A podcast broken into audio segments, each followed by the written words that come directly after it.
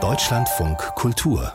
Lesart jeder Bücherliebhaber weiß, Bücher sind nicht einfach nur Textbehälter, sie haben oft eine besondere Haptik. Das Papier hat seinen eigenen Geruch. Es gibt ja sogar ein Parfum, das diesen Duft versucht einzufangen. Wenn sie auch noch besonders schön und hochwertig gestaltet sind, dann können Bücher sogar zu edlen Kunstobjekten werden. Maike Rötzer hat zwei Buchgestalterinnen getroffen, die mit großer Leidenschaft solche außergewöhnlich aufwendigen Bücher schaffen. Marcel Reich-Ranitzky meinte 2005, mich interessiert die Literatur, nicht das Buch. Ist das Buch wirklich bloß eine belanglose Kiste für Literatur? Zwei Deckel, zwischen denen eine lose Blattsammlung zusammengeheftet ist? Warum aber greifen wir unter den unzähligen literarischen Texten ausgerechnet das eine Buch heraus?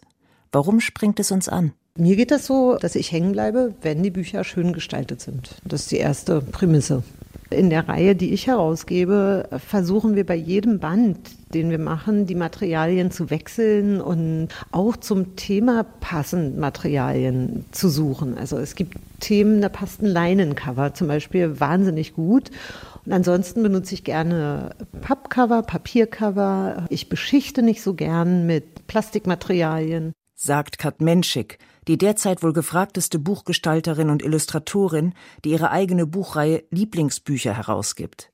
Auch für Judith Schalansky, Autorin und Buchgestalterin der Reihe Naturkunden, ist das Material eines Buchs wesentlich. Es gibt natürlich den Moment im Buchladen, wenn ein etwas tatsächlich ins Auge springt, einem auffällt und dann kommt aber ganz schnell die Hand ins Spiel. Das Buch ist eben nach wie vor ein Medium, was wir mit den Händen festhalten. Da ist entscheidend für mich zum Beispiel die Haptik des Papiers, natürlich auch die Haptik des Einbandes. Ist das was Glänzendes, was Abweisendes? Ist es schmutzempfindlich? Ist es Leinen, was ein sehr angenehmes, natürliches Material ist?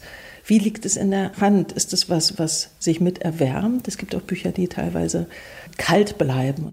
Ein E-Book hat keine individuelle Haptik, kein speziell auf den Text zugeschnittenes Material. Es liefert eben bloß den Text, die Literatur.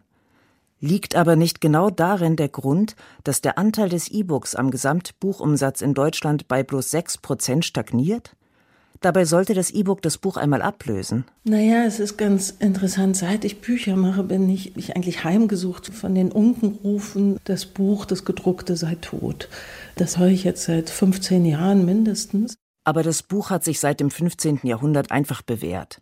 Viele Elemente stammen noch aus der Antike, als die Papierrolle abgelöst wurde. Die Vorteile lagen schnell auf der Hand. Man kann wild hin und her blättern, die Seiten sind geleimt oder geheftet, der Einband gibt Halt, die Seitenzahlen Orientierung. Auch die Formate haben sich bewährt. Mir war es wichtig, Formate, die schon lange existieren, wiederzubeleben. Das ist nämlich das Aufregende in der Buchgestaltung, dass man aus der Tradition wunderbar schöpfen kann und sie immer wieder ja wiederbeleben oder auch beschwören kann. Und das war in diesem Fall tatsächlich klassische alte Formate zu nehmen, nämlich das Kleinoktav, das Oktav, das Großquart und den Folioband.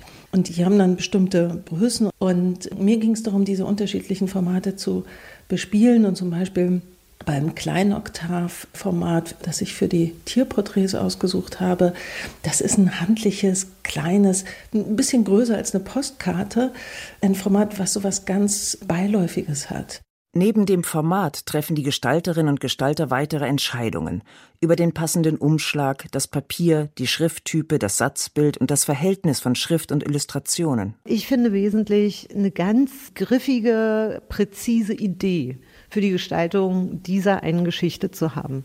Und ich bemühe mich auch bei jedem Band, den ich mache, eine andere Idee zu haben, so eine Grundidee für dieses Buch. Und das betrifft dann die Farben, die ich benutze, vielleicht die Technik, in der ich arbeite, die Formate, in denen die Illustrationen sich durch das Buch ziehen. Die Schrift des literarischen Textes selbst muss für Kat Menschik allerdings Ruhe vermitteln. Es gab immer wieder Schriftstreitereien in der Geschichte, welche Schrift am lesbarsten ist und ob es dann vielleicht gar nicht nur die Frage der Schrift ist, sondern auch die Frage des Verhältnisses zwischen Schwarz- und Weißraum.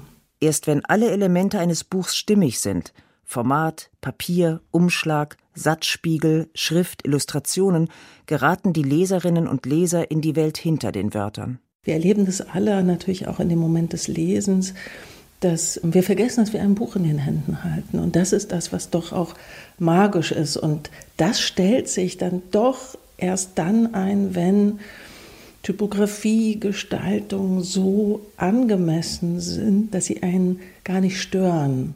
Die Antwort der Buchgestalterinnen auf Marcel Reich-Ranitzkis Bemerkung, ihn interessiere das Buch nicht, nur die Literatur, lautet also, man kann das eine nicht vom anderen trennen. Das Buch ist die Gestalt der Literatur. Maike Rötzer hat die Buchgestalterinnen Judith Schalansky und Kat Menschik getroffen.